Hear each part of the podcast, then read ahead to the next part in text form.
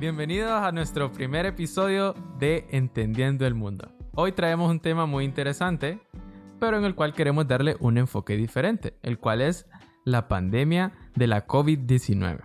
Hoy estaremos hablando, Jorge acerca de cómo este virus ha venido a afectar nuestras vidas y de cuál es el impacto que ha tenido en nuestro continente americano.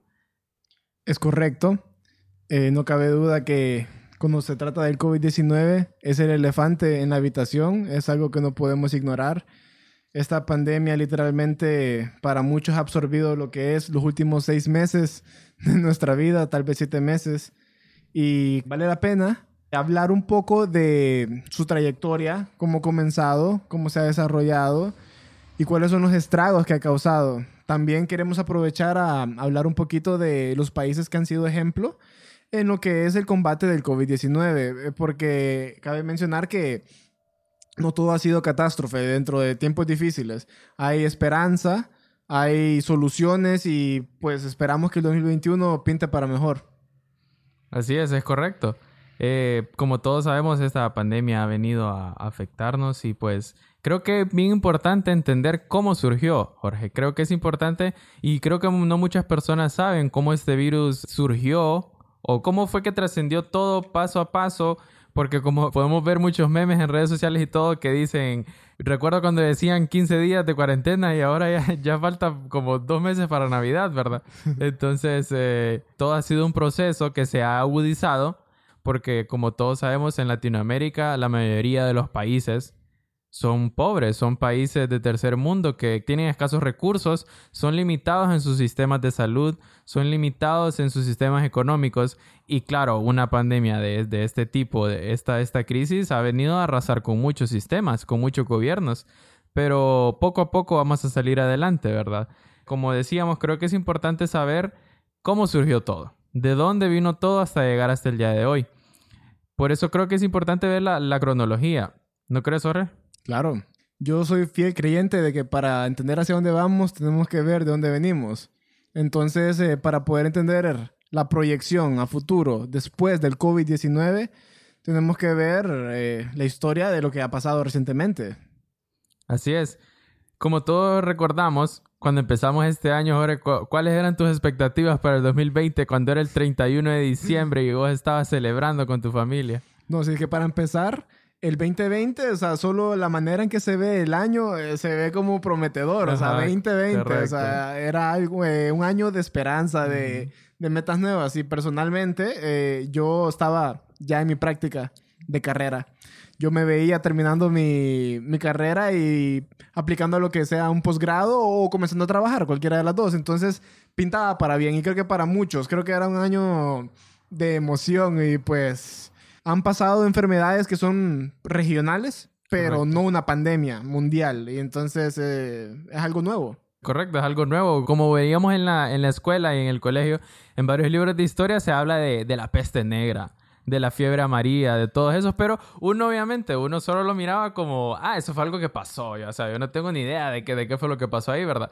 Pero nunca pensamos que nos, incluso cuando hablamos con gente adulta, o sea, nuestros padres, nuestros tíos, abuelos, ellos decían, nunca pensé yo ver una pandemia o ver algo así o pasar por algo así de estar en un confinamiento de no poder salir o cosas así yo pensé, yo creí que eso esos eran eh, o sea yo en mi mente eran leyendas yo nunca lo había vivido entonces, como te decía, el 31 de diciembre todos estábamos que celebre y celebre, como decís, el 2020, o sea, 2020 sonaba como, como, hasta, como hasta un título de película, 2020, ¿verdad? Pero déjame decirte, Jorge, que el 31 de diciembre del 2019 fue cuando la oficina de la OMS en China detecta la declaración de la Comisión Municipal de Salud de Wuhan, ahí en China, para los medios de comunicación que publican su sitio web en la cual mencionan casos de una neumonía vírica. Mientras nosotros celebrábamos acá en el otro lado eh, del mundo, en el otro hemisferio, ellos allá estaban como que, wow, aquí está pasando algo raro, ¿me entendés? Entonces,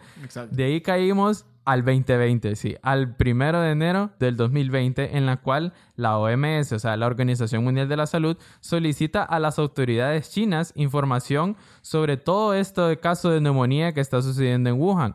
Para este tiempo era desconocido para ellos totalmente eh, lo, del coronavirus, ¿verdad? Lo del virus. Ellos comenzaron a ver esos tipos de casos y todo, pero ellos levantaron la alarma porque ellos no sabían de, qué se causaba. Por eso ellos le llamaron neumonía vírica, porque era como un virus, la gente le daba neumonía, pero no, ellos desconocían totalmente de qué era, ¿verdad? Sí, básicamente la neumonía era el síntoma más prominente, correcto. era el, el, síntoma más fuerte y lo que causaba la muerte. Correcto, correcto.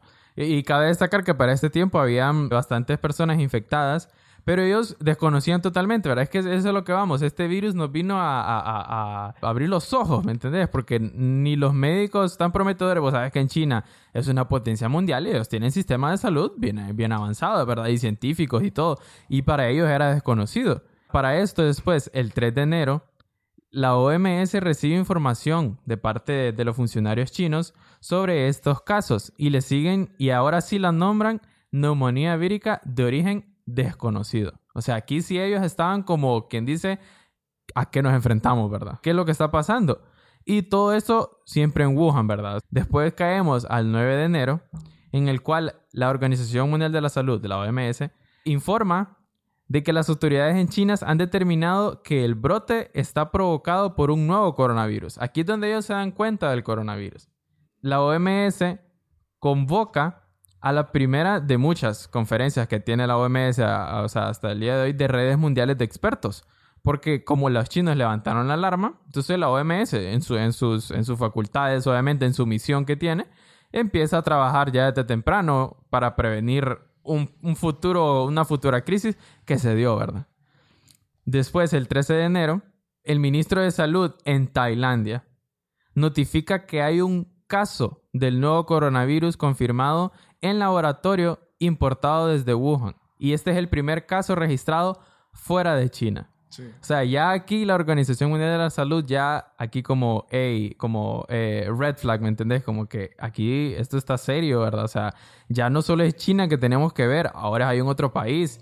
Exacto, todavía el conocimiento era limitado, que hasta agarró a la OMS por sorpresa. Sí, la OMS estaba, estaba por, o sea, no sabían qué hacer. Perdón.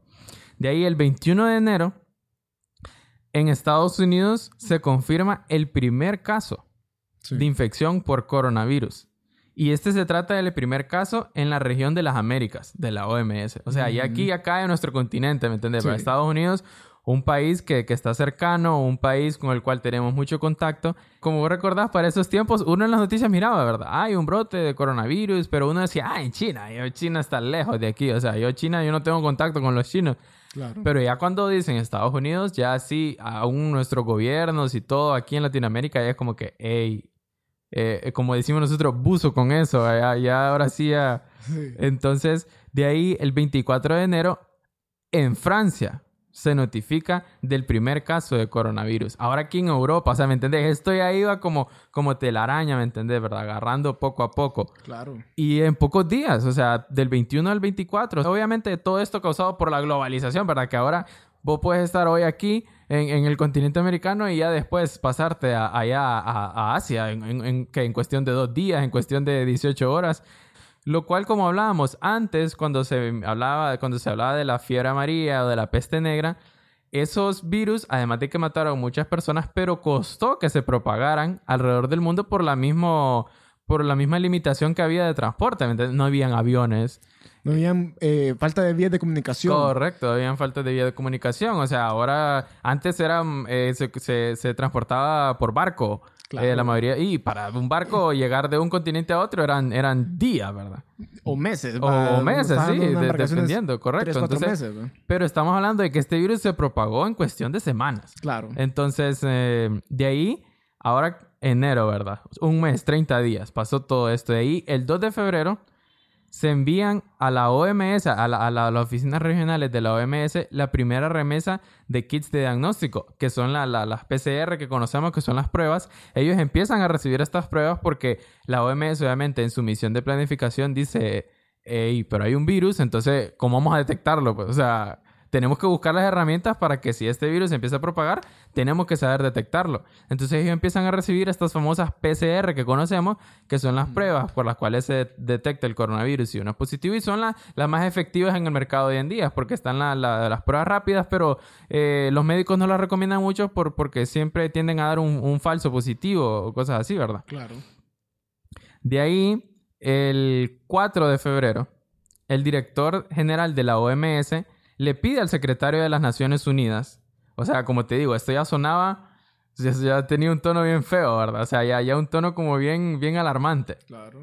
Que decía que, eh, que el director de la OMS le pide al secretario de, de las Naciones Unidas que active el equipo de gestión de crisis de las mismas Naciones Unidas ya para que lo fueran planificando, ya que el 11 de febrero se iba a celebrar la primera reunión en, en las Naciones Unidas. O sea, ya para que la primera reunión ya se tocara este tema en serio, porque ya era un tema que se miraba para, para largo, ¿verdad? Claro. De ahí, el 11 de febrero, la OMS anuncia que la enfermedad causada por el nuevo coronavirus se denominará COVID-19. Como sabemos, COVID, Coronavirus Disease, o sea, COVID, eh, y 19 por el año en que, en que salió, ¿verdad? Que fue casi a finales del 2019. Ese es un error que cometen muchas personas que dicen, ¿por qué 19, verdad? Esto es de este año. Y lo que no sabe mucha gente es que es del 2019 porque comenzó a finales del 2019. Entonces, también eh, yo vi en su momento que evitaron ponerle regional como ponerle el virus de Wuhan por ejemplo, porque querían evitar más estigmatización. Eh, había mucha estigmatización hacia los chinos. Hacia los chinos, correcto. Entonces querían evitar más eh, eh, odio, pues, a la. Sí, sí, como represión o cosas así, sí. A lo cual, a lo cual sabemos que sucedió. porque incluso aquí, aquí decían, no coman comida china porque les va a dar algo. Y como que claro. no, nada que ver, ¿verdad? Pero sí, eso, eso es parte de que, del, del por cual la OMS decidió cambiarle el nombre a esta enfermedad por, la misma cuestión de, de la estigmatización que decís, ¿verdad? Que, que se dio, eh, lastimosamente se dio hacia, hacia los chinos. De ahí, el 13 de febrero, la Unión de Soluciones Digitales de la OMS, y esto me parece muy importante, eh, convoca a una mesa redonda de 30 empresas en Silicon Valley. Como sabemos, Silicon Valley en California es donde es este lugar que se llamó, eh, se, nombró Silicon por, por, porque en ese tiempo se empezó a resurgir todas estas empresas de, de, hardware, de, de, tecnología, ¿verdad? correcto, de, chip, de computadoras. Entonces lo nombraron Silicon Valley porque todas estas empresas grandes que conocemos como Google, eh, Microsoft, que Apple, que todas estas, que Facebook y todos tienen sus, sus sedes principales ahí en ese mismo lugar. Entonces como entonces, la OMS le pidió a estas empresas organizar una mesa redonda para solicitarles que ayuden a mantener a la población segura e informada. Claro. Esto me parece muy interesante. ¿Por qué? Porque como comparábamos con las enfermedades anteriores, la, la misma limitación de comunicación, ¿me entendés, verdad? La peste negra o la fiebre amarilla cuando surgió tal vez era una enfermedad mortal, pero la gente en el otro hemisferio, en el otro lado, o sea, en este continente, no tenía ni idea porque no habían esas vías de comunicación, no estaban las redes sociales que vos podías meterte a Facebook, a Google y ¡pum! Hay una enfermedad, hay una epidemia, cuídese, haga esto, tome esto, todos estos pasos. No se podía. Como te digo, me parece muy importante que la OMS haya tenido esa herramienta en sus manos de decir, hey, ayúdenme a, divulgar esta información, a tratar con las personas, a informarles de que hay un virus ahí afuera y que deben de cuidarse. Eh, hemos visto todos en Google, Facebook, en todas estas redes sociales con las cuales se reunió la OMS. Si podemos ver las acciones que han tomado en Facebook aparecen eh, Una encuesta. encuestas de COVID, eh, intentan informarte en Google, te tiran alertas por región, por tu región, intentan informarte. Y me parece que así como la, la globalización fue uno de los factores que ayudó a la propagación del COVID, eh, también hay que usar la globalización para compartirlo. Entonces, eh, qué mejor que las redes sociales, ¿verdad? Que todos estos medios de comunicación eh, electrónicos que nos pueden ayudar a informarnos, porque, bueno, como vos lo decías, en tiempos de las pestes negras, en, tiempos del Spanish flu, que le decían la, em, la gripe española. Ah, la gripe española. en estos tiempos había tanta desinformación que la gente solía pensar, más que nada con la peste negra, solía pensar que era algo religioso, que era que te pegaba porque eras pecador. Llegaron a ese punto de no había avance en científico, no había avance de ninguna manera. Y pues ahora con los medios de comunicación podemos informarnos más. Correcto. Tener un plan de acción, por lo menos. Como te digo, me parece importante que la, que la OMS haya tenido a su- a- en sus manos, ¿me entendés? Esta herramienta de decir, hey, están las redes sociales, no solo usémoslas para poner memes, sino que también para que la gente sepa, ¿me entendés? ¿Verdad? Que la gente sepa lo que está pasando. Y creo que eh, esa acción fue muy importante de la OMS porque recordad que estábamos en febrero. O sea, para febrero en las noticias mirábamos del, de la COVID-19, pero nosotros decíamos, eso no va a llegar aquí. O sea, eso, eso no nos va a pasar a nosotros. Eso es allá en esos países, pero a nosotros no nos va a llegar. Entonces, ya que la OMS estuviera ya previniendo eso, es muy importante, ¿verdad? Y por medio de las redes sociales, que hoy en día la mayoría de la, de la gente que tiene teléfono en su mano tiene una, red- una cuenta de una red social, ¿verdad? Exacto. De ahí caemos al 13 de marzo, en la cual la OMS, oye bien esto, o sea, esto, como te digo, es que suena bien alarmante porque es, es bien feo. Sí. La OMS exhorta a la industria y a los gobiernos a que aumenten la producción en un 40% para satisfacer la creciente demanda mundial en respuesta a la escasez de equipos de protección personal y escasez que pone en peligro al personal sanitario de todo el mundo. Es correcto. O sea, aquí cuando empiezan a surgir las alarmas y todo el mundo, recordás, o sea, aquí podemos recordar que todo el mundo se empezó a alarmar de comprar a lo, a lo loco, a comprar mascarillas, que, que, que compro mascarillas, que compro eh, incluso medicamentos. Y el Eh, papel higiénico. Ajá, sí, exacto, como surgieron los memes en Estados Unidos de, de, papel higiénico. de la gente comprando papel higiénico, ¿verdad? A lo loco, que compraba fardas de papel higiénico. Sí. O sea, y creo que era el mismo miedo. Es que era el miedo, es que lo que pasa está de que, y eso fue el miedo en realidad de la OMS, que lo que pasa está de que, una, eh, como esta pandemia es nueva, ¿verdad? Toda esta experiencia es nueva para todos, hasta para la OMS. Correcto. Eh, y lo que pasa está de que ellos tenían miedo de que sabían de que iban a comenzar a enfermarse muchas personas y el mundo no está preparado para tener tantas personas enfermas a la vez. Ajá. Entonces correcto. causa un desabastecimiento que, que nunca, sin precedentes. Sí, pues. que nunca se había visto. Entonces el mundo no está listo con esa producción. Entonces Correcto. ellos ya desde ahí lo pronosticaban Sí. y, y se alarmaron. pues. Entonces, por eso ellos deciden exhortar a la industria de todo el mundo, Sí. a, la- a la- a las, a las empresas manufactureras que se encargan de producir, ¿me entendés? Mascarillas, que gel antibacterial, que, que medicamentos y todo eso, para que aumente su producción desde antes, oye. Porque Sí. esto, te estoy diciendo el 3 de marzo, o sea, todavía no había explotado tanto los casos de coronavirus en el mundo, pero ya la OMS dice, hey, pongámonos vivos a producir desde ahorita para que cuando llegue la crisis, cuando llegue el pico, tengamos cómo suplir. Eh, claro, no hay una escasez. Correcto. Entonces, de ahí, el 11 de marzo, hay una preocupación muy, muy grande por los alarmantes niveles de propagación y gravedad y por los alarmantes niveles de inacción. La OMS llega a la conclusión en su evaluación de que la COVID-19 puede considerarse una pandemia. Claro. Aquí es cuando la OMS dice, esto es una pandemia a lo que nos enfrentamos y esto es serio.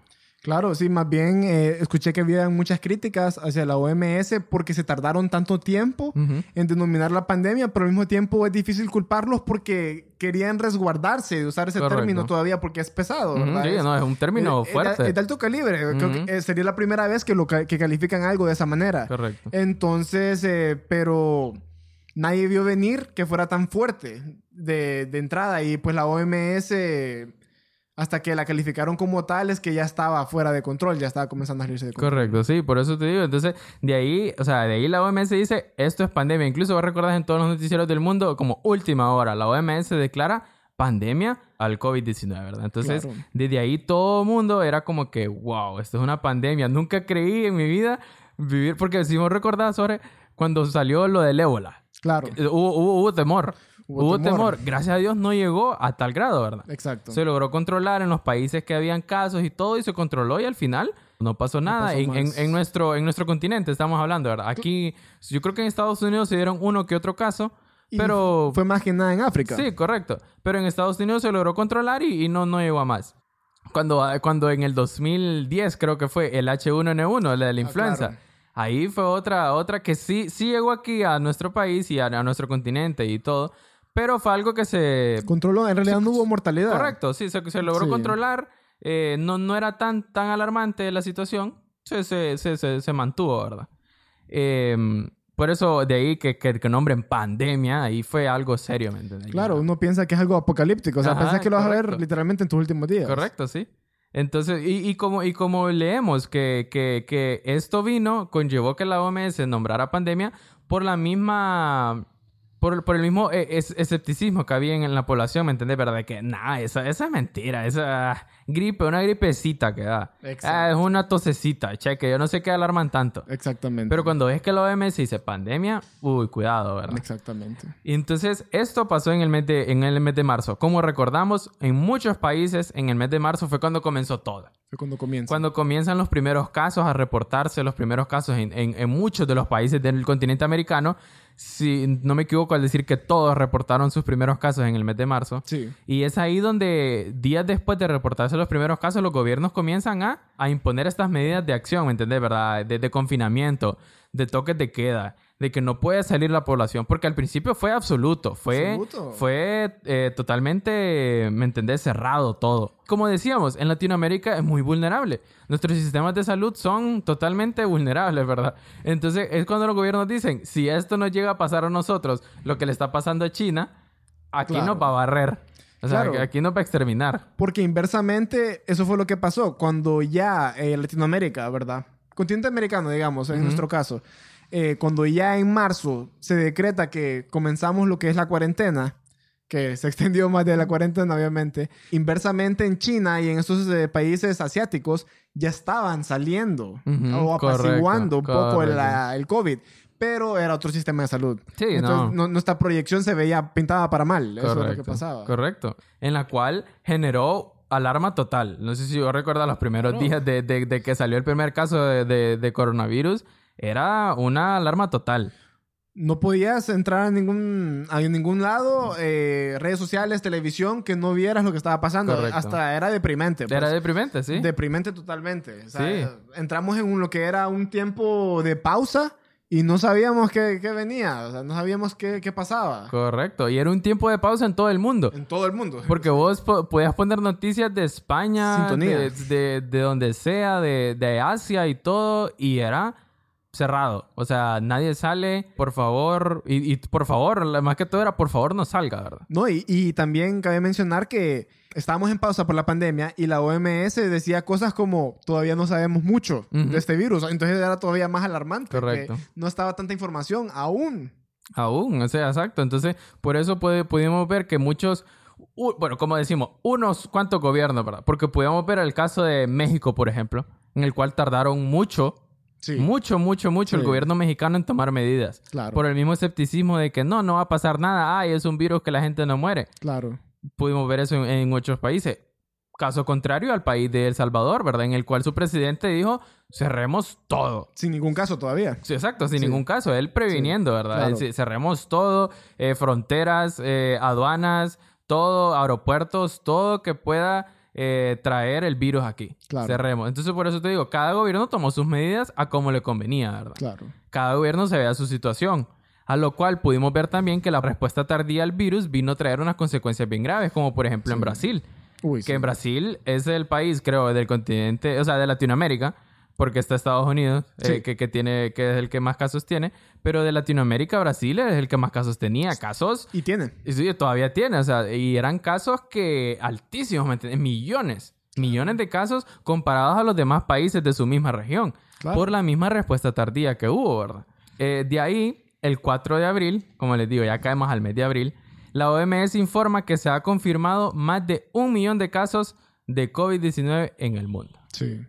Aquí es cuando ya hay un millón de casos, ya, ya lo vemos la cosa más seria, ¿verdad? Claro. De ahí, el 13 de abril, la OMS publica una declaración suscrita por 130 científicos, donantes y fabricantes de todo el mundo en el cual se comprometen ellos a trabajar con la misma organización para acelerar el desarrollo de una vacuna. Sí. O sea, aquí es cuando la OMS, porque al principio la OMS no pensó en vacuna, No. porque dijeron, hay que controlarlo, ¿me entiendes? ¿Verdad? Exacto. Pero ya cuando vos ves que hay un millón de casos y que el virus es altamente contagioso, o sea, vos te pones a pensar, un millón de, un millón de personas contagiadas y por ahí este, este millón de personas tuvo contacto con otras tres, Claro. wow, ya es una magnitud, eh, ya, ya que no, no es controlable, ¿me entendés? Entonces, ¿qué dicen ellos? Bueno, entonces, si no podemos controlarla, pues hay que combatirla. Es de vacunar, sí. Exacto, de, de- de- de combatirla. Entonces, eh, por eso es cuando la OMS se reúne con, con estos 130 científicos y todos donantes y, y- y fabricantes para buscar la solución, que es una vacuna. Sí. O sea, ahí es, cuando, ahí es cuando dice la OMS, hagamos una vacuna y aceleremos todo. O sea, enfoquémonos en hacer esta vacuna que es la que nos va a venir a salvar. De ahí, el 29 de mayo, un total de 30 países y, y múltiples asociados e instituciones internacionales le dan marcha a la iniciativa de acceso mancomunado a la tecnología contra el COVID-19, que se llamó la CETAP que esta tiene el objetivo de lograr que las vacunas, las pruebas, los tratamientos y las tecnologías sanitarias relacionadas con la lucha contra la enfermedad estén al alcance de todos. Entonces, fue una buena iniciativa que fue, que fue pro- promovida por el presidente de Costa Rica, Sí. en la cual él, obviamente consciente de, la- de las condiciones que tenemos lo- lo- los países de Latinoamérica, o sea, la mayoría que son países pobres, con sistemas de salud eh, vulnerables, dijo, pues hay que hacer algo por ellos también, ¿me entendés? ¿verdad? Porque Sí. países, vos puedes ver, países como Alemania, países como Estados Unidos tienen todos los recursos del mundo y para ellos no es complicado uh, comprar vacunas para toda su población. Claro. Pero ¿qué con los que no pueden? Exacto. ¿Qué con los que su gobierno es, es, ¿me entendés? En el caso de nosotros, ¿verdad? Entonces, por eso, esta iniciativa vino a ser muy buena y en la cual todos estuvieron de acuerdo. Sí. Que todos tuvieran acceso a, la- a las mascarillas, a, la- a los medicamentos, a las pruebas mismas, porque ¿cómo vas a saber vos que tenés casos si no tenés pruebas para, para hacerlas, ¿verdad? Entonces, esto Sí. fue bien importante. Sí, porque según tengo entendido, había un problema de que, por ejemplo, las ventiladoras eh, Ujú.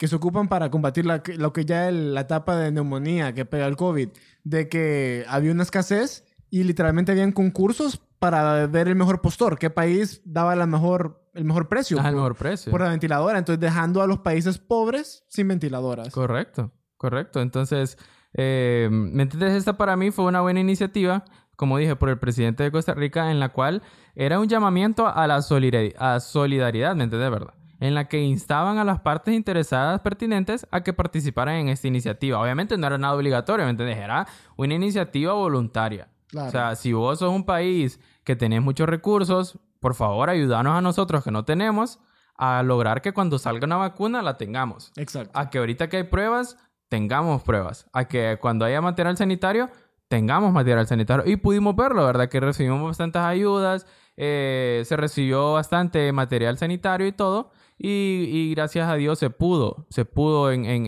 en- nuestro país, e igual como en otros países, se pudo controlar eh, esta, esta pandemia. Sí.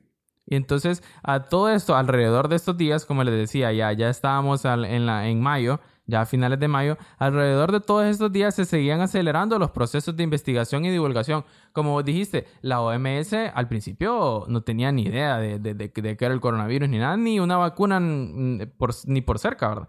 Entonces ellos dicen, investiguemos, investiguemos, eh, hagamos todo lo necesario, to- todas las investigaciones científicas para lograr la vacuna. Entonces a lo largo de estos meses se vino a investigar e investigar con la vacuna y hacer todos los procedimientos correspondientes hasta que hasta hace unos pocos meses pudimos ver que eh, en el caso de la Universidad de Oxford, que dijo que ya tenía en sus manos una posible vacuna, solo hacían falta los pasos finales para, para poder garantizar que era una vacuna. eh, Funcional y segura. Ajá, fue exacto, funcional y segura, correcto. Una vacuna que si, que si las iban a distribuir a millones de personas, era porque iba a tener un efecto, ¿verdad? Claro. A, a las pocas semanas pudimos ver también en el caso de Rusia, en el cual eh, el presidente eh, Vladimir Putin decía que ellos tenían también uno de sus laboratorios allá en Rusia, ellos habían logrado eh, crear una vacuna. También en los, mismos, en los últimos pasos tienen que garantizar que esta vacuna funciona, lo- lo- todo, todo el procedimiento necesario para hacer una vacuna, ¿verdad? Tampoco es que se aceleraron los procesos, pero no solo por el hecho de que hay una emergencia, no es porque nos vamos a saltar pasos, ¿verdad? Porque tiene que ser segura. Medidas de seguridad, porque al final del día una vacuna es una versión del virus. Es una versión del virus, Está correcto. inyectándole el virus a la persona en Correcto. esencia. Correcto, entonces, por- entonces a estos últimos meses pudimos ver, y lo cual a mí me gustó, Jorge, no sé si vos opinas lo mismo, que vino a traer una, una, una, una parte como de paz en la Sí, población. Esperanza. Esperanza, correcto. De ver que, porque uno no miraba salida, yo te lo digo, yo en un momento que uno mira salida, digo yo, ¿hasta dónde vamos a llegar? Claro. O sea, ¿hasta dónde vamos a llegar? Estamos confinados en nuestras casas, tenemos días de no salir, eh, solo podemos ir al súper a comprar una vez cada dos semanas. eh, o sea, todo bien feo. Entonces, ¿hasta dónde vamos a llegar? Entonces, cuando vinieron esta universidad de Oxford y Rusia y dijeron, hey, que hay una vacuna, que le estamos probando y vemos que todos los pasos han sido positivos, vamos en buen camino, creo que la, la mayoría de gente dijo, un respiro, ¿me entendés, verdad?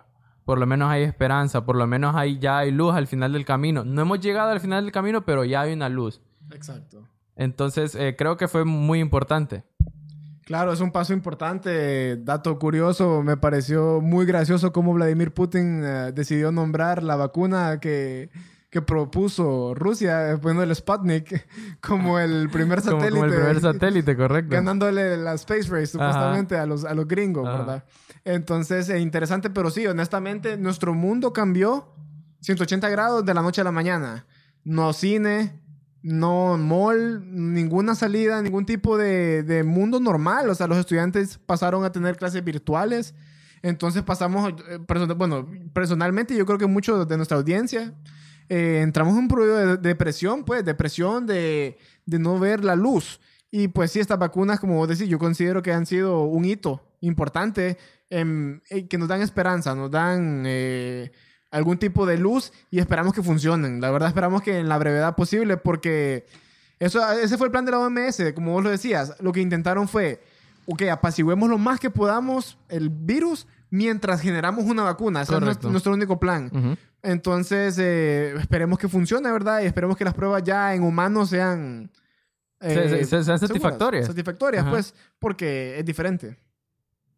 Ok, entonces, eh, ahora eso sería lo que es una breve reseña, de lo que ha pasado hasta, hoy. hasta llegar al día de hoy. Han pasado seis meses, seis meses largos, duros, donde todo se ha visto diferente muchas empresas multimillonarias han quebrado, no digamos empresas de pequeñas, microempresas. Sí, microempresas. Eh, literalmente han cambiado. Eh, muchas empresas han, han surgido, ¿verdad? Que es como lo que es las empresas de mandado, ¿verdad? Como, ajá, correcto, sí, de, de, ¿verdad? De, como lo, llamado en el, por el anglicismo, el delivery. El delivery, ¿verdad? Hay, hay, maneras diferentes de, implementar cosas. No todo ha sido tristeza, ¿verdad? Por ejemplo, estaba viendo que Amazon está intentando implementar la entrega con drones a una mayor escala. Ajá, correcto. Ajá, entonces eh, no todo ha sido Sí, creo, que la, mayoría de medidas que han tomado estas empresas es como de evitar el... Ellos siempre hacen esta promoción, evitando el contacto, ¿verdad? Exacto. El contacto. Y podemos ver que las aerolíneas hacen eso, evitando el contacto entre personas. Eh, la mayoría, incluso lo que vos decís, muchas empresas tuvieron que implementar esta, estas medidas de, de, de sitios web o de aplicaciones para hacer que las personas tuvieran el, el, menor contacto posible con otras personas. Claro. Para, para así aminorar el contagio. Entonces ahí donde la mayoría de empresas tuvieron que, que como que boost este, este, esta medida de, de crear un, sitio web, de crear una aplicación en la cual todas las personas tuvieran acceso a ella y, y, y pudieran todavía generar un, un, poco de ingreso, ¿me entiendes? Porque como dice, muchas empresas quebraron y, no hubo marcha atrás. Pudimos ver aerolíneas completas. ¿Me entiendes? ¿Cuánto es el capital que tiene una aerolínea y que haya quebrado? En un par de meses. En un par de meses, correcto. Entonces, era alarmante. Y como decís, quebró una aerolínea, no digamos una microempresa, ¿verdad? Que, que, que, no tenía clientes, eh, que por, por, por lo menos por el tiempo de un mes no tuvo ningún cliente. Exacto, así es. Entonces, eh, básicamente, eh, fue... La pandemia creo que dio también un, podemos decir, aceleró un proceso que era inevitable, que muchas cosas se volvieran más digitales, como lo que es eh, las clases en línea. Eh, creo que era un proceso que no muchas escuelas ni muchos países, eh, su sistema educativo no lo tenía. Y creo que es algo que la pandemia podemos sacar algo bueno que aceleró lo que es la educación mediante una vía digital, mediante Internet, ¿verdad? Y eso es algo que era inevitable y solo lo ha acelerado y, y pues la cosa no es como los estudiantes desearían todavía, pero por lo menos se pudo seguir con la educación, por lo menos no, no está pausa. Entonces, ahora, ¿cómo nos ha dejado esta pandemia? Vamos a recapitular un par de datos hasta el día de hoy, ¿verdad? Hoy es 26 de septiembre del 2020. Vamos a ver un par de datos, los más recientes que son de ayer, el 25 de septiembre del 2020. Bueno, en lo que es Latinoamérica, Brasil eh, campeón, lidera eh, lo que es las, eh, las estadísticas. Tiene número de casos confirmados 4.600.000 que lo que es un eso es un alto porcentaje grande 4 millones de, de, confirmados eh, son un país de 83 millones de personas, ¿verdad? Eh, hay gente que lo considera una fracción, pero yo lo considero... Muy grande. Una, una gran tasa. Y obviamente esto viene a falta de un mal manejo. De su presidente, pues lo ha dilató mucho lo que era declarar un estado de emergencia. Correcto. Después lo, lo sigue Colombia con 790 mil casos. Perú con 782 mil casos. México 715 mil, que también es otro país que se tomó mucho tiempo en declarar lo que es un estado de emergencia. Me imagino que AMLO eh, tenía mucho miedo por la economía. Es que esto es lo que pasa, que. Muchos, presidentes tienen, temían por su economía, ¿va? no querían decretar un cierre total. Ahora, yéndonos al otro extremo de países con, con una cantidad menor, pues tenemos al gran campeón que es San Cristóbal y Nieves, que tiene la gran cantidad de 19 casos. ¿Qué te parece eso? Claro, esto sí relacionado con, con, con el número de, de, habitantes que tienen, ¿verdad? Claro, es relativo, ¿verdad? Es correcto, es relativo. Y recordemos también que es importante saber que, que estos países, estos países de, de las Antillas, del Caribe, eh, sus visitantes, por decirlo así, se basan más en el turismo. Se basan más en personas que, que, que, que van buscando esto, estos hoteles o cosas así. Entonces, al no haber vuelos, al no haber eh, eh, turismo, entonces estos países también, eh, como arma de doble filo, salieron beneficiados porque no llegaba nadie a visitarlos. Y como son islas, tienen poco contacto con, otro, con otros países, entonces ahí los pocos casos, ¿verdad? Claro, ah, podemos ver que el factor geográfico resulta el factor geográfico es correcto. Un, beneficio. Un beneficio. Y poblacional, que es que, como bien lo dijo la OMS, el distanciamiento social es clave. Es clave. Es, es clave para reducir lo que es el, el, contagio de este virus. Entonces, eh, viendo un poco más eh, cómo ha afectado eh, esta, el coronavirus nuestra realidad, podemos ver cómo se ha afectado el Producto Interno Bruto de, de los países. Solo para que se hagan una idea, el Banco Mundial pronosticó para la región de Latinoamérica un crecimiento de, como región va del Producto Interno Bruto del 1.5% para el año 2020. ¿Saben de cuánto ha sido la contracción del Producto Interno Bruto? 7%. Nos pronosticaron un 1.5% de desarrollo a la región de Latinoamérica y hemos contraído la economía 7% en lo que van de seis meses. Eso es alarmante. alarmante. ¿Qué significa eso? Significa que muchas economías, su moneda se ha devaluado. Estaba viendo, por ejemplo, que la moneda de Brasil se ha devaluado un, se ha devaluado un 16%. Imagínate. Sí, y se han perdido muchos trabajos. Está viendo de que lo que es el sector de turismo, México eh, se está viendo si, que está como en tutela de perder un millón setecientos mil empleos que nacen solo del turismo. Porque está en pausa el país. O sea, está, la, la pandemia lo tiene de esa manera. Entonces, la economía se han visto fuertemente afectadas literalmente se han estancado y han retrocedido. Algunas se han estancado y otras han retrocedido totalmente. Y eso es alarmante, pues porque cuando hay desempleo, hay, hay muertes. Esa es, la, esa es la verdad. Mucha gente pierde su casa y, y alguna gente muere. Entonces, eh, podemos ver que Perú se contrajo un 7%, Ecuador un 7%, Argentina un 7%, Colombia 4% del Producto Interno Bruto se ha contraído y Chile 4%. Entonces, como podemos ver, eh, el COVID ha, causado estragos en lo que es Latinoamérica. Número uno, porque la enfermedad es eh, poderosa, ¿verdad? Eh, lo que la hace tan dañina, creo yo, es ese periodo de incubación, que es que puedes pasar dos semanas sin tener síntomas. Eso la hace tan contagiosa y el hecho de los asintomáticos que existen y eso hace que la enfermedad se siga propagando. Entonces, esta enfermedad causa estragos por sí sola y el mal manejo de los gobiernos y la falta de, respeto a la enfermedad por parte de la población en general, ¿verdad? De, los ciudadanos, ha causado de que muchas economías sufran. Nos ha dejado en un, un problema de recesión y depresión, porque está el factor mental y económico. Y pues esperamos pues de que con la vacunación y con el pasar del tiempo salgamos de, de este hoyo en el que hemos entrado. Ahora me gustaría que comentáramos vos y yo sobre países que sí lo han hecho bien. Entonces te voy a comentar ahorita de un par de países que son ejemplo en lo que es el, el trato de, del COVID-19 y cómo Latinoamérica, de verdad, nuestro hogar, pudo haberlo hecho mucho mejor. Entonces, eh, la, la, revista Times nominó a estos países como los mejores en el trato del COVID. Entonces el primero es Alemania. Eh, no es sorpresa, No, ¿vale? no es de sorpresa. Alemania es un país que siempre ha, eh, ha resurgido, como podíamos ver en la- a lo largo de la historia. Eh, Primera Guerra Mundial quedó devastado, se levantó. Segunda Guerra Mundial quedó devastado, se levantó. O sea, eh, es un ejemplo de perseverancia. ¿va? Es como el Fénix. Sí, o sea, literal. siempre resurge.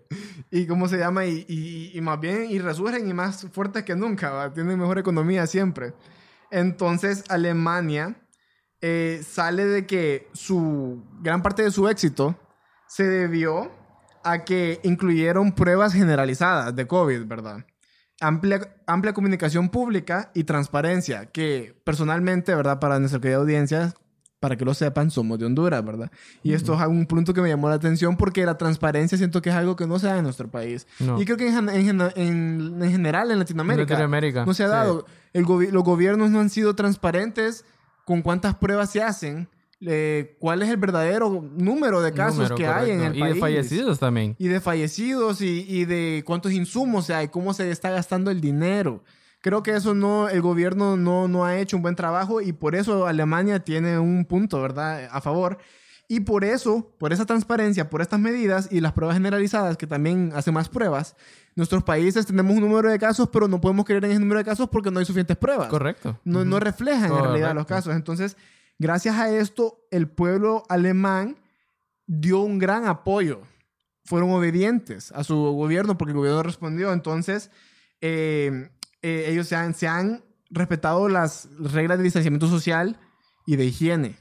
Entonces, eso es algo que deberíamos de, que de- hubiésemos implementado hace mucho tiempo, pero que creo que no estamos muy tarde para comenzar a implementarlo en nuestros eh, países acá, en esta región de americana. Y fíjate, Jorge, que algo bien importante que, que ha salido en las redes sociales y que, que en parte, o sea, es verdad totalmente, que si vos ves este, la mayoría de países que, que han sabido manejar esta pandemia, esta crisis, son países que son gobernados por mujeres. Es cierto. O sea, que, que, qué curioso dato, ¿verdad? Que son países que, que, que, que son gobernados por mujeres y que estas mujeres han sabido manejar su país, han sabido imponer las reglas suficientes, han sabido decir, hey, hagamos esto y esto, e imponer voz de respeto y decir, se va a hacer así. Porque así es que se, se combate una crisis. Eh, muchos casos de países gobernados por mujeres y que, que podemos verlo, ¿verdad? Podemos ver el caso de, de Taiwán. De Taiwán. Taiwán, un país que tanto tu hermano y, y- y ten- y yo tengo una amiga que vive allá, eh, ellos no, o sea, al principio vos te acordás, yo creo que vos tenías la misma preocupación por tu hermano que yo por mi amiga y decía, wow, este Exacto. virus está en China, Sí, que está justo al par, o sea, cerquitita de Taiwán. Y digo yo, ellos están en peligro. Incluso yo a tu hermano le dije muchas veces, hey man, cuídate, Sí. porque esto no es broma, o sea, cuídate mucho, eh, guarda distancia, usa mascarilla. Y yo sin saber, yo dándole consejos a él, sin saber que... Que él- a mí. Sí, que, que, que más bien yo era el que iba, iba, iba a hacer eso. Él, eh, están tranquilos. Sí. O sea, ya gracias a Dios, ellos supieron controlar totalmente esta pandemia. Sí. Ellos supieron hacer todo, todo lo necesario para que solo tuvieran unos cuantos casos y unos cuantos fallecidos, que son un mínimo que eh, unos cuantos, unos... eh, Ni siquiera un decimal de sí, la o sea, población. sí, sí. ni siquiera pasó de, creo que ni de 20 personas la- Sí. lo- el número de fallecidos. Entonces, es a lo que vamos, que estos países supieron responder a esta pandemia. Claro. Supieron, y como decimos, la transparencia, o sea, es un momento de crisis, no hay por qué opacar nada, ¿me entendés? Para No. ya, o sea, yo entiendo que mu- muchas personas tal vez tengan conflicto de intereses, ¿me entendés? ¿verdad? Claro. Pero es una pandemia, es una crisis que, que, que, que nadie está exento. Nadie. O sea, nadie está exento. Por mucho que vos seas eh, millonario, por mucho que vos seas famoso, que vivas en, en, en, en una residencial exclusiva, eso no estás exento a que, a que el virus pueda llegar a vos. E igual, si a vos te da, vas a llegar al mismo hospital que va a llegar otro. Otro que tal vez no tiene recursos. Otro que... Y, lo- y los que te van a atender son los médicos que también están expuestos, ¿me entendés? Entonces creo que estos países han sabido manejar todo desde, desde, el, gremio médico, desde el sistema de salud hasta la misma economía. Se tuvieron que haber afectados en la economía de una manera u otra, pero supieron controlarlo. Y ahorita, ¿qué es lo que están haciendo? Ya resurgiendo. Ya, ¿me entiendes? Ya planeando todo para no volver a sufrirlo. Entonces podemos ver, como te digo, es curioso que sean países gobernados por mujeres, que en la mayoría de países son gobernados por hombres, pero pudimos ver que, que, que, que el hombre no fue capaz de hacerlo. Pues. Exacto. No fue capaz. Y nosotros sabemos las capacidades que tienen las mujeres para imponer una palabra. Una mujer, vos sabes, nuestras madres así son. Dicen una cosa y eso hacemos. Así es. Entonces vemos que es, es algo curioso y, y- y lo cual nos dice que, que, que- que falta, ¿verdad? O sea, qué falta de confianza tenemos en una mujer para gobernar un país.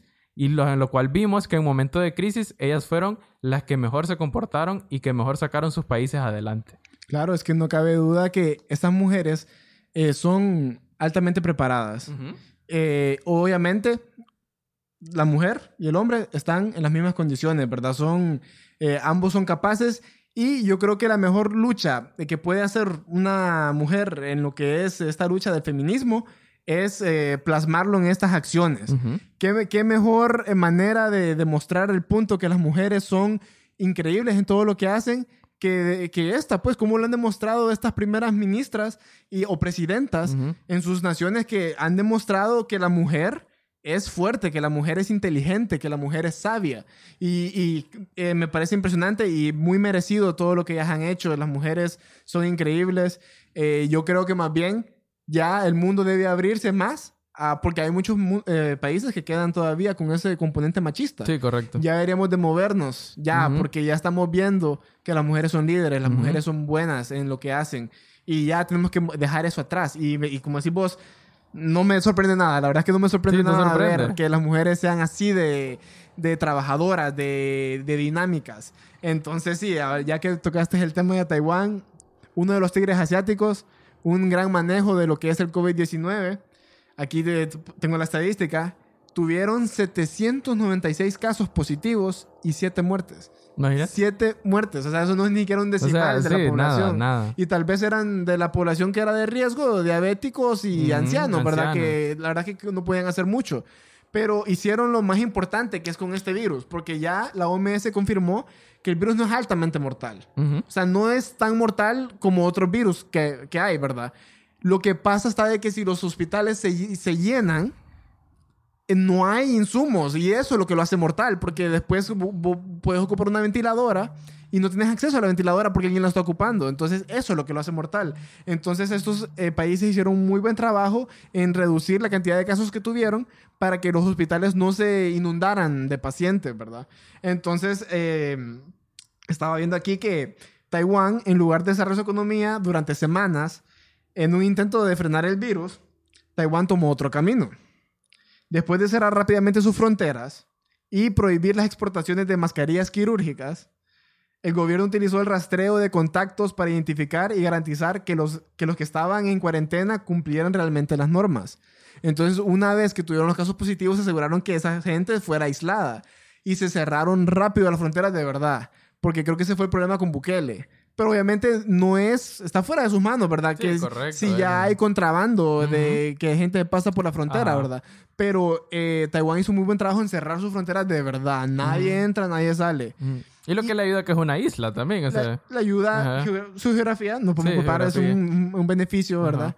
¿Verdad? Eh, pero sí estaba en el ojo de lo que es la pandemia Asia, ¿verdad? Sí, no, En su Asia, momento. No, y que está al al- justo al par de China, pues, o sea, Exacto. cerca. Y cómo se llama, y pues ahora el, el epicentro somos nosotros. Ujú. Latinoamérica. Entonces fue impresionante cómo ellos lograron evitar esto, estando en su momento en el epicentro, ¿va? Eh, y entonces eh, me parece interesante cómo ellos eh, usaron lo que es un método de rastreo eh, novedoso. Estaba viendo de que usaron, por ejemplo, drones, drones, ¿verdad? Para tomar la temperatura de personas dentro de su casa. Eso es impresionante. O sea, literalmente podían eh, analizar si el índice de temperatura de una persona subía desde el aire. Ajá. También usaron eh, eh, los teléfonos, las redes telefónicas para asegurarse que las personas estuvieran donde decían que estaban, en casa, que no salieran. Porque obviamente sabemos que nuestro teléfono lo, toma- lo llevamos a todos lados, ¿verdad? Entonces así se aseguraban que las personas de verdad no salieran de casa. Y así identificaban bien a las personas que estaban contagiadas, porque a muchas personas le dieron seguimiento desde casa. No, y, y yo, y yo te puedo apostar, Jorge, que, que esa medida que decís vos de que ellos se aseguraban de que la gente estuviera en su casa, no les ha de haber tomado trabajo porque sabemos que en esos países la gente es muy educada. O sea, a la gente le gusta seguir las reglas, ¿me entendés? ¿Verdad? O sea, no todos, tampoco hay que generalizar, pero esta gente es educada, esta gente sabe que era un momento de crisis y era por beneficio de ellos mismos, ¿me entendés? O sea, yo algo que no logro comprender es que en Latinoamérica somos tan necios que sabíamos que era una pandemia, que era un virus que podía matarnos, porque este virus es, es como, como te digo, una, una lotería. O sea, vos te da y vos no sabes, o sea, vos no tenés nada garantizado de que vas a sobrevivir o no. Claro. Entonces, a lo que voy yo, ¿cómo es que somos tan necios de que aún sabiendo que es algo que nos perjudica a nosotros y las autoridades hicieron todo lo posible por, evitar que nosotros saliéramos o que anduviéramos en la calle y cosas así, y aún así nosotros como, ah, esto, esto, esto, esto están mintiendo. Esto es saber qué están inventando o qué exagerado, decía la gente. ¿Me entendés? A lo que voy yo. Esta gente sabe, esta gente fue disciplinada y ahora ven los resultados. Ellos estuvieron pocos mes- meses confinados. Y, o, o en el caso de Taiwán, que días confinados y de ahí Exacto. nada. Exacto. Y ahora ellos andan libres, pues ves, la gente en Taiwán anda libre, ellos andan tranquilos, haciendo sus labores normales, eh, la gente en las universidades, la gente en sus, en sus eh, trabajos, en sus empresas, todo normal. Ellos están viendo el fruto de su obediencia. Obediencia. En cambio, nosotros estamos viendo el fruto de nuestra desobediencia. Exacto. Que ya a seis, siete meses de, la, de haber comenzado esta pandemia, esta cuarentena, seguimos igual. Sí, Seguimos con, con, con, con las excepciones de pocas libertades que nos han dado de poder salir, de ahora eh, que podemos ir a tal lado, cosas así. Pero seguimos con la misma zozobra de que si salimos, usar mascarilla, no darle la mano a la gente, nada de abrazar, nada de grupo de más de 10 personas, todo eso. Y eso en parte viene a traer un cierto estrés, ¿me entendés? Porque vos Claro. tenés miedo de salir. Que cuando vas a comprar algo, vas al supermercado, venís y empezás con el cloro y con el, con el alcohol a, a, a- darle a toda la casa, ¿me entendés? A todas las bolsas que traes. Eso es parte. Entonces, como decís vos, países modelo que supieron manejar esta pandemia. Países que ahora están viendo el fruto de que supieron hacer las cosas bien y que, y que ahora están bien, pues. Ahora, ahora lo único que están esperando es la vacuna. Y qué bonito sería así que nuestro país fuera, ¿verdad? Estar todo normal, nada más esperando una vacuna para tener totalmente las libertades y volver a la normalidad.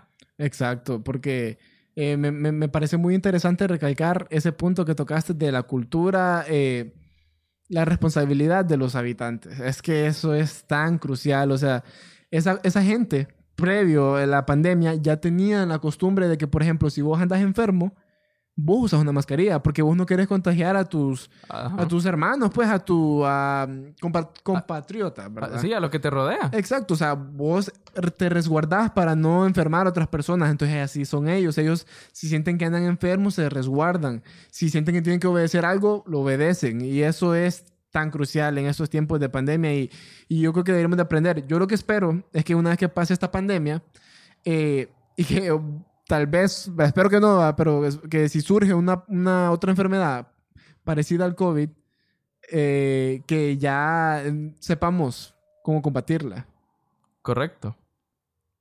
Ok, entonces el último país modelo que vamos a discutir, eh, también gobernado por una mujer, Jacinda Ardern. Eh, ¿Cómo se llama? Ella eh, es la primer ministra de Nueva Zelanda. Entonces, aquí estamos hablando del factor de buena suerte, que es la geografía y, un buen manejo, eh, lo que hizo que solo tuvieran 22 muertes en todo el país y eso es algo admirable y también estamos hablando de medidas de distanciamiento, medidas eh, de higiene que promueve el gobierno y pruebas generalizadas al público y una gran manera de detectar eh, y darle seguimiento a las personas infectadas. Entonces estos son ejemplos de países modelo y que deberíamos de implementar. Correcto, países modelo, que, que- que como hablamos de estos países, es para, para tener un ejemplo, ¿me entendés? ¿Verdad? Creo que como todo en la vida uno debe tomar ciertos modelos y, y tratar de igualarlos, o sea, tratar de, de, de analizar cómo lo hicieron y, tra- y tratar de, de- de replicarlos, pues, en, en tu propio país. Entonces yo creo que, o sea, no todo... Es cierto que el gobierno, como el nuestro o en, en otros países de Latinoamérica son muchos, que no han hecho lo correcto, ¿me entendés? Malas decisiones, malas personas o personas incorrectas en los puestos importantes que toman malas decisiones, tal vez por falta de, falta de conocimiento o, o lo que sea que esté afectando, ¿me entendés? Pero creo que es importante tomar el ejemplo, o sea, tomar el ejemplo de estos países y decir, ellos hicieron esto, nosotros hagámoslo. Y como les digo, o sea, el, el que aunque el gobierno no tome las decisiones, pero nosotros hagamos el cambio. Porque a- al final del día es un beneficio para nosotros. No contagiarnos, o sea, que nuestras familias estén sanas, que estén protegidas. Entonces yo creo que es muy importante siempre tomar las medidas. Es cierto que, como decía, ah, hemos, eh, tenemos una cierta libertad ahora, Creo que en todos los países, porque ya, eh, como podemos ver, en todos los países se han abierto aeropuertos. Ya hay más eh, circulación de, de, de, de, mm, de- del mercado, ¿me entendés? De exportaciones, de importaciones entre países y todo eso. Ya ahí ya está más abierto, ya las aerolíneas ya están empezando a operar y todo, entonces ya hay más movimiento de personas. Entonces creo que también es parte importante de nosotros saber cómo cuidarnos y saber cómo protegernos ante todo. Entonces yo creo que parte importante de todo esto, ver desde dónde comenzó y ver cómo, cómo ha surgido toda esta pandemia y ver quiénes lo han hecho bien, quiénes han sabido responder, creo que es importante para que nosotros digamos, tenemos que hacer lo mismo. Exacto. Porque yo creo que tanto vos, sobre como yo, y creo que también las personas eh, que nos rodean y las personas que nos están escuchando, han de decir, yo ya no aguanto. Yo, yo ya tengo tantos meses de estar en la casa que yo ya no aguanto. Ujú. Y no sé el hecho de que uno sea parrandero, ¿me entendés? O de que quiera andar en la calle, sino el simple hecho de tener la libertad de hacerlo. Tener la Claro. libertad de vos decir, quiero ir al parque a correr. Exacto. Quiero ir a, a- a esta cancha a jugar básquetbol. Quiero ir con mis amigos a jugar fútbol. O sea, esa libertad es la que uno quiere. Quiero ir a la iglesia. Gente que va, que, que, que, que, que vamos a la iglesia, ¿me entendés? O, o otro que diga, quiero ir al restaurante, quiero celebrar el cumpleaños, quiero tener mi graduación. O sea, esa libertad es la que extrañamos. Porque ahora nada de eso se puede hacer. No. Nada, todo es comedia. Y yo me, me apiado, o sea, me da tristeza a la gente que se graduó en la universidad por ventanilla, ¿me entendés? Que solo le dieron el título en la mano, no, no sintieron Sí. ese gozo de que de tener la ceremonia eh, frente a todos la- los demás compañeros que se gradúan y tirar, tirar su birrete y todo. O sea, Claro. que eso, eso, eso es lo que se extraña. O seniors, va. Correcto, De los escuelas. seniors de, los- de las escuelas, no poder, creo que tanto vos como yo disfrutamos nuestro último año de senior Inmensamente. y- y entonces y da tristeza que ellos no hayan podido tener esa, esa libertad, esa, esa, esa diversión que se tiene. Entonces creo que parte importante, Jorge, es saber qué hacer de ahora en adelante y cómo protegernos aún así existan estas libertades. Exacto. Yo solo quiero decirle a- para concluir a nuestra audiencia de que por favor lávense las manos, mantengan el, dis- el distanciamiento social, hay que seguir las reglas porque si no, no vamos a, lograr salir de esto rápido y si queremos volver a la normalidad tiene que ser un trabajo colectivo. Nuestros gobiernos hacen un trabajo ellos por su lado, pero nosotros podemos poner nuestro granito de arena, podemos contribuir, entonces cuidémonos eh, mantengamos lo que es eh, una responsabilidad en nuestro hogar, con nuestras familias. Y recuerden que no todo es malo, ya pronto vamos a salir de esto, hay luz, hay esperanza al final del camino y esperamos que, primero Dios, ¿verdad? Eh, este 2021 que viene sea un año de esperanza, de, de prosperidad y mantengamos la fe en eso. Y gracias por escuchar este episodio 1 de nuestro podcast. A continuación pueden escuchar el segundo. Y no recuerden de buscarnos en todas las redes sociales. Vamos a aparecer siempre como Entendiendo el Mundo en todas nuestras redes sociales. Y están más que invitados. Correcto, entonces esperamos les haya gustado este primer episodio y nos vemos en la próxima.